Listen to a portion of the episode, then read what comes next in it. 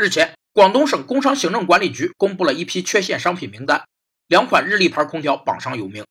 有专家指出，日立电器产品现在处于业绩不佳的状态，品牌知名度也大不如前。这不仅是日立家电衰落的缩影，更意味着整个日系家电品牌在中国的衰退。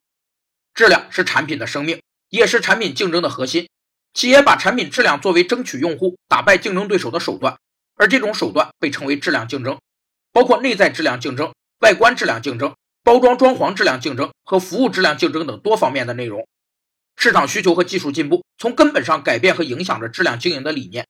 一方面，市场需求引导着质量竞争，消费文化多元化导致质量竞争也日趋多样化；另一方面，技术进步推动着质量竞争，其速度和广度深刻地影响着质量竞争的模式。质量的外部失败成本不可预估，也无法控制。那些以质量闻名的老牌日系家电正在渐渐离我们远去。